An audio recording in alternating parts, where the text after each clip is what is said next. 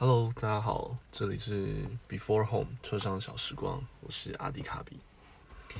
大家最近过得还好吗？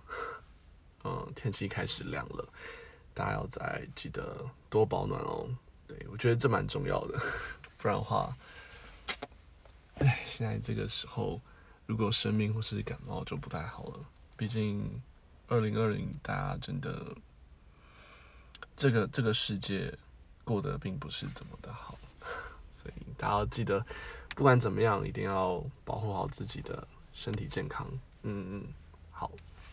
那今天想跟大家分享的是，我上周五我参加了 First Story 的一个聚会，叫做 Party。嗯，它不是派对那个 Party，它是 Podcast 的 Pod，然后加 T Y，应该是取 Party 的谐音吧。那这个聚会呢，它主要就是邀请一些已经有在呃有开节目的这些 podcaster 来听呃他们的演讲。那请到的是归道之音跟呃润南，这两个我都觉得蛮有趣的。嗯，好，那为什么会有这个机会到这个聚会呢？到这个聚会，没错，嗯，就是在。想想那个叫良人十号，他在他的 IG 上面有 PO 了一个文章，说 PO 了一个 story，说他们有受邀到这样子一个 party 的一个聚会，可是他们临时有事不能去，有没有人想要去？其实我才刚接触 podcast 没有多久，所以有任何机会我都非常希望可以去参加。我看到立马就问他说：“哎，那？”我有没有这个机会可以过去？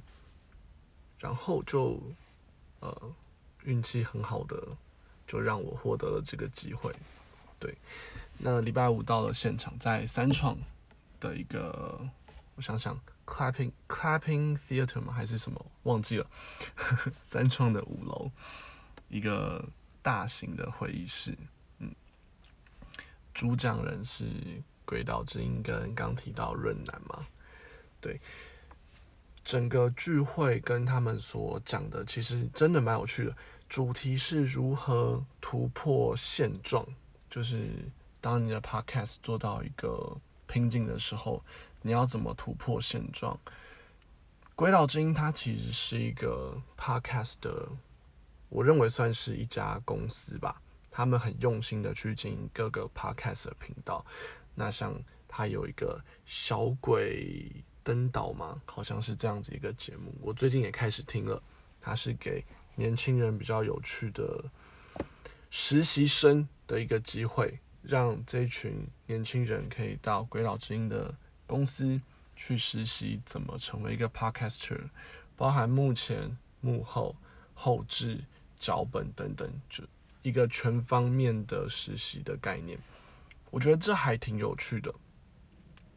如果说明年我有机会的话，我也会想去试试看。即使我的年纪可能已经不小了，其实对我来说，这些额外的刺激真的都挺好的。嗯，鬼岛之音给我的回馈，其实我觉得还好，因为他们就是一个比较正式的公司，然后一步一步的在做，有点按部就班的感觉，对我来说并不是这么贴近我的生活。对，可是当润南在介绍的时候，在讲他的那个 part 的时候，我还蛮觉得蛮深刻的。润南，就我所知，他应该是一个是一位男同志。他说，从大学开始，他就在积极的介绍所谓润滑液，他就是叫做润滑液男孩，简称润润男。对，他就是积极在介绍呃润滑液啊怎么使用。就是性方面的的一些知识或是尝试，带给大家一些不一样的冲击。他还有提到一个我真的觉得很有趣的点，就是他大学的时候在宿舍放免费的润滑液跟保险套给大家使用。他那时候会收到很多同学的回馈，说：“哎，哪一个牌子他觉得好用啊？”或是说哪一个牌子很难用、很有味道、味道很重什么等等之类这样子的交流，到这边我觉得都非常的深得我心。可是，尤其是在后面的一个情况，他说他做的这件事情受到校方的关切，然后就禁止了他去做这样的行为，认为说会带来不好的影响。呃，我听到这部分，其实我还蛮感同身受的。很多在现在社会价值观不认同的东西，都会被很明确的这样禁止。可是它真的是一件坏事吗？我不这么觉得。嗯，就像我之前在做 No More Sex Without Love，也就是 Closely 的时候，其实我们就是希望从一个性教育的角度出发。当然，我们讲的东西可能会有点色情，有点裸露，有一点所谓很直接，对。可是。这才是性教育最需要的一部分，不是吗？当你在做性教育的时候，你还含糊其辞，其实受教育的人他并不会很明确了解你到底想要教他些什么。所以他讲到这个，我真的，嗯，就就仿佛我是他一样，对我有深刻的感受到。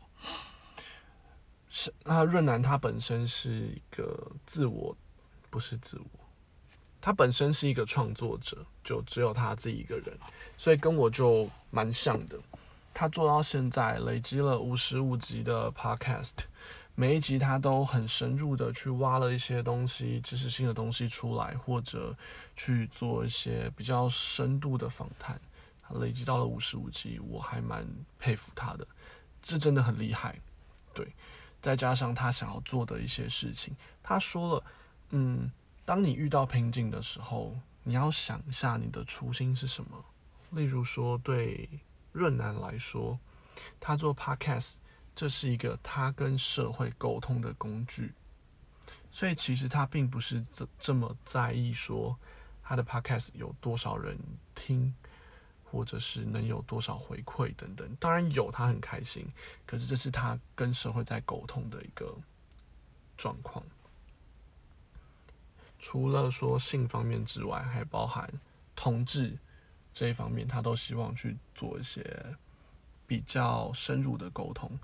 那刚好礼拜五那一天晚上，再加礼拜六，应该是两天啦。因为就他们所说的情况，应该是这两天都是同志游行，呃，所以在当下感受又会再更深刻一点，让我真的蛮喜欢这个人的。他非常的有自己的想法，他也很直接的说出，他从开始做到现在，诶，真的做起来有小有成果。他所经历到一些事情，他中间也说了，他可能只是一个排行榜两百以外的小小的 podcaster，可是他可以做到他自己想要做的，而且在深掘每一个。呃，每每一集 podcast 的这个过程中，他自己成长也很多。到了这边，我就做了一个反向的思考，说我录这个 podcast，我到底想要获得什么，或是我想要做什么？后来想了一下，觉得我叫做车上小时光，我真的只是在回呃到家停好车之后。到回家之前，我希望跟大家有一个可以稍微小小相处的一个时间，就可以小小聊个天。那我最近几期我会带一些我认为比较有趣的议题，会稍微讲的比较深一点点，带入一些我的观点。我发现这样讲起来，我自己会嗯更开心一点。并不会像之前更像是一个周记，现在是每一个礼拜我们开始讨论一些比较有趣的议题。对，像这个礼拜我就想要以 part party 为主，就是 podcast 的的一些情况吧。我也算是一个初心者，对啊，嗯，接下来我还会继续的录我的 podcast。那也希望说有听到的听众们可以给我一点，给我一些你们的回馈。嗯，不一定是支持，我也希望你们觉得我哪里不好，也都可以直接告诉我，对我来说都是一个动力。即使说现在观看数呃收听数真的很少，我也希望我可以慢慢一直累积下去，就像润南前面一样。嗯，好了，那今天就先到这边喽，我们下次见喽。我是阿迪卡比，拜拜。